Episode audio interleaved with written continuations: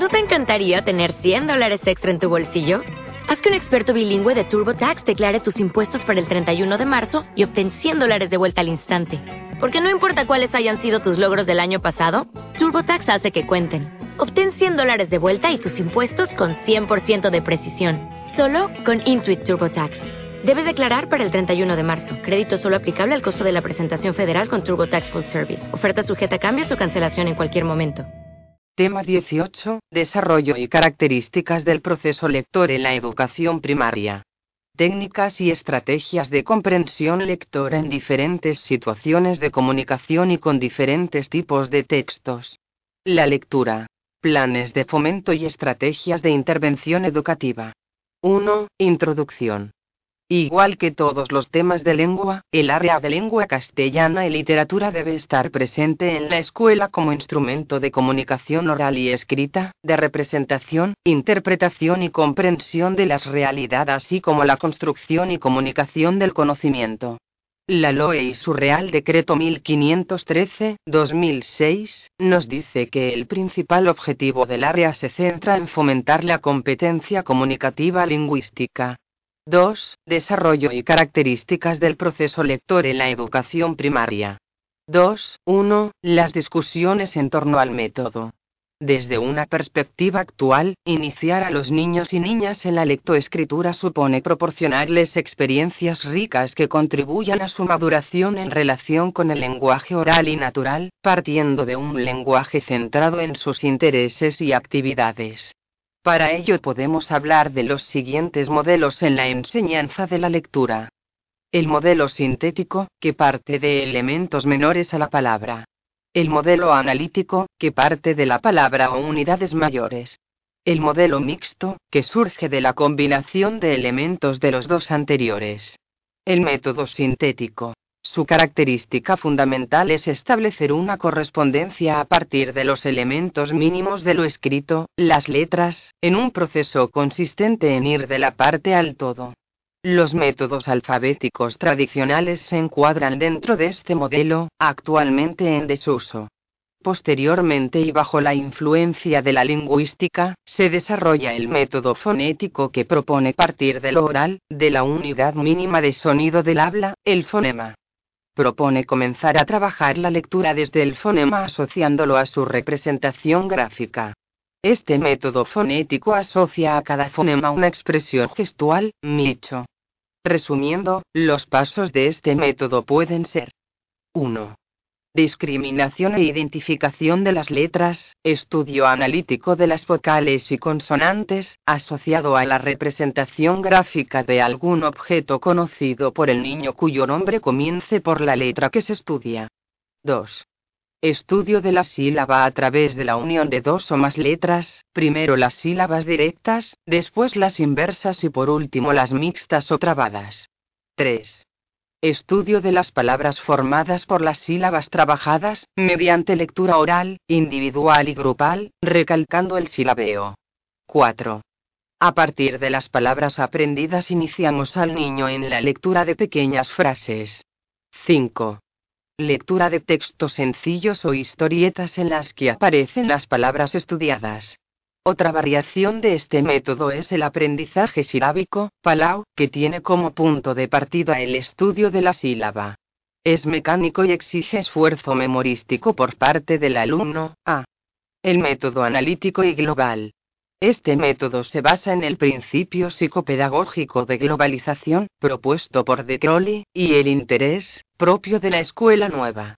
Según estudios realizados se aconseja para las personas con síndrome de Down.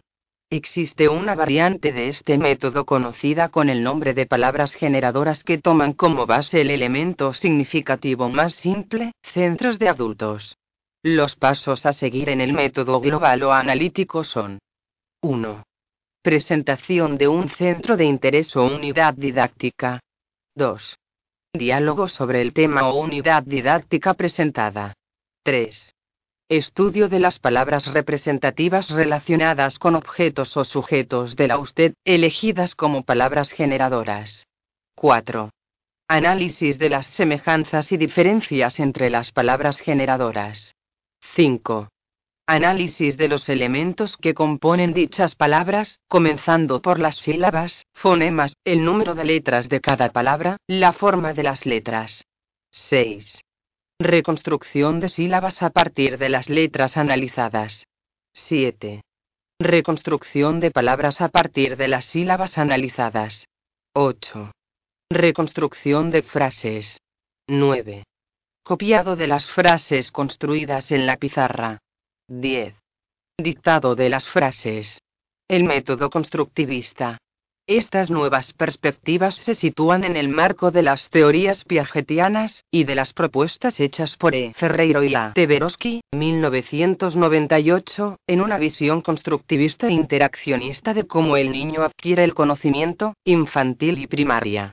El método constructivista parte de inculcar en los niños el sentido de funcionalidad de la escritura, su papel como medio de comunicación, y propone recrear en el aula un ambiente rico en experiencias relacionadas con la lectura y la escritura, ayudando a estos a interaccionar con el objeto de conocimiento y a apropiarse de sus características y funciones. Todo ello mediante propuestas atractivas y divertidas que les susciten la motivación y el interés y en las que ellos sean los protagonistas del proceso de enseñanza-aprendizaje. 2. 2. Fases en el desarrollo del proceso lector. Para llegar a convertirse en lectores hábiles, los niños, as pasan por tres etapas. Etapa logográfica La primera se ha denominado logográfica, y se manifiesta por el hecho de que los niños pueden ser capaces de reconocer globalmente un pequeño grupo de palabras familiares.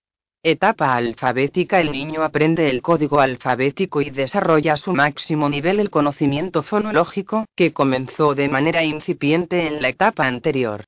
En esta etapa se desarrolla la ruta fonológica y, poco a poco, se van dominando los procesos decodificadores. Etapa ortográfica El alumno va adquiriendo un léxico interno por el hecho de leer una y otra vez los mismos vocablos. En un principio, el niño aplica la estrategia ortográfica a un escaso número de ellos.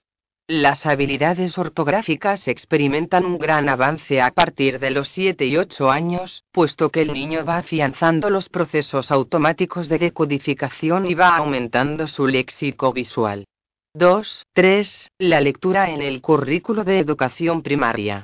El Real Decreto 1513-2006, de 7 de diciembre, contempla que una de las finalidades de esta etapa educativa es proporcionar a todos los niños y niñas una educación que les permita adquirir las habilidades culturales básicas relativas a la lectura y a la escritura.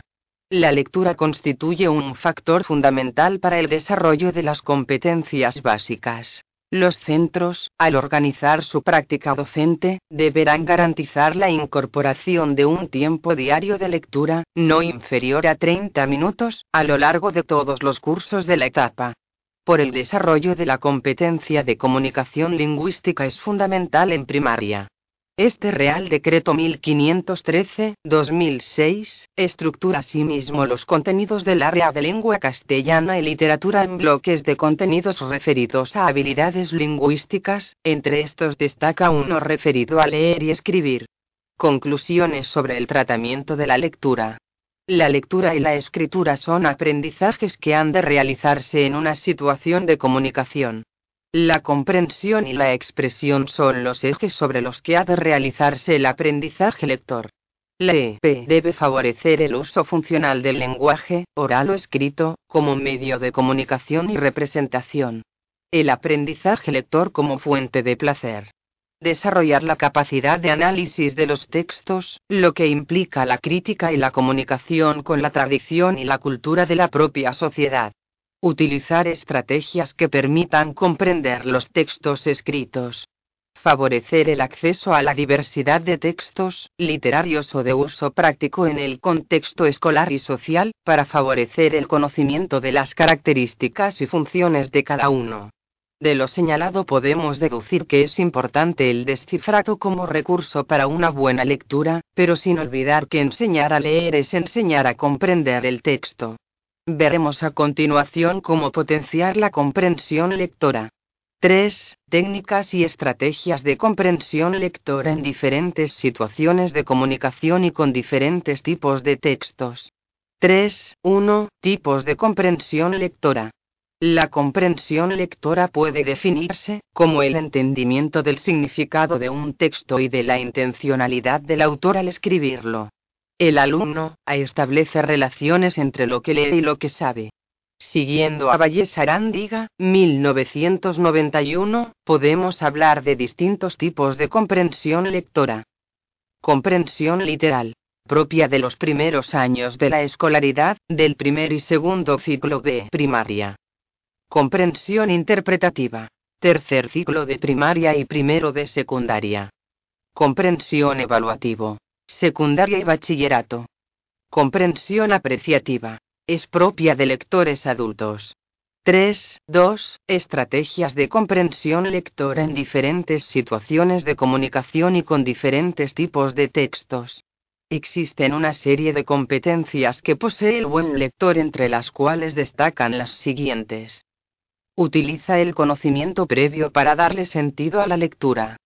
Toma los pasos necesarios para corregir los errores de comprensión, una vez que se da cuenta de que ha interpretado mal lo leído. Puede distinguir lo importante en los textos que lee. Resume la información cuando lee. Hace inferencias constantemente durante y después de la lectura. Los diferentes tipos de presentación de la información escrita requieren habilidades específicas para su comprensión. Textos narrativos, descriptivos, expositivos, argumentativos, poéticos, científicos, periodísticos, secuenciar los hechos. Diferenciar los personajes. Esquematizar relaciones entre idea principal y secundaria. Sacar las ideas centrales. Percibir detalles aislados y coordinados. Establecer relaciones de causa-efecto. Diferenciar hechos de opiniones. Interpretar intencionalidades. Deducir el significado de imágenes, metáforas. Interpretar sentimientos, intencionalidades. Deducir el significado de imágenes, metáforas. Interpretar sentimientos, intencionalidades. Obtener las ideas principales. Captar el sentido global a partir de las relaciones entre la idea principal y las ideas secundarias. Pero sin duda, el proceso más complejo que los alumnos tienen que realizar para una completa comprensión del texto, es hacer deducciones y comprender lo que está implícito en el mismo.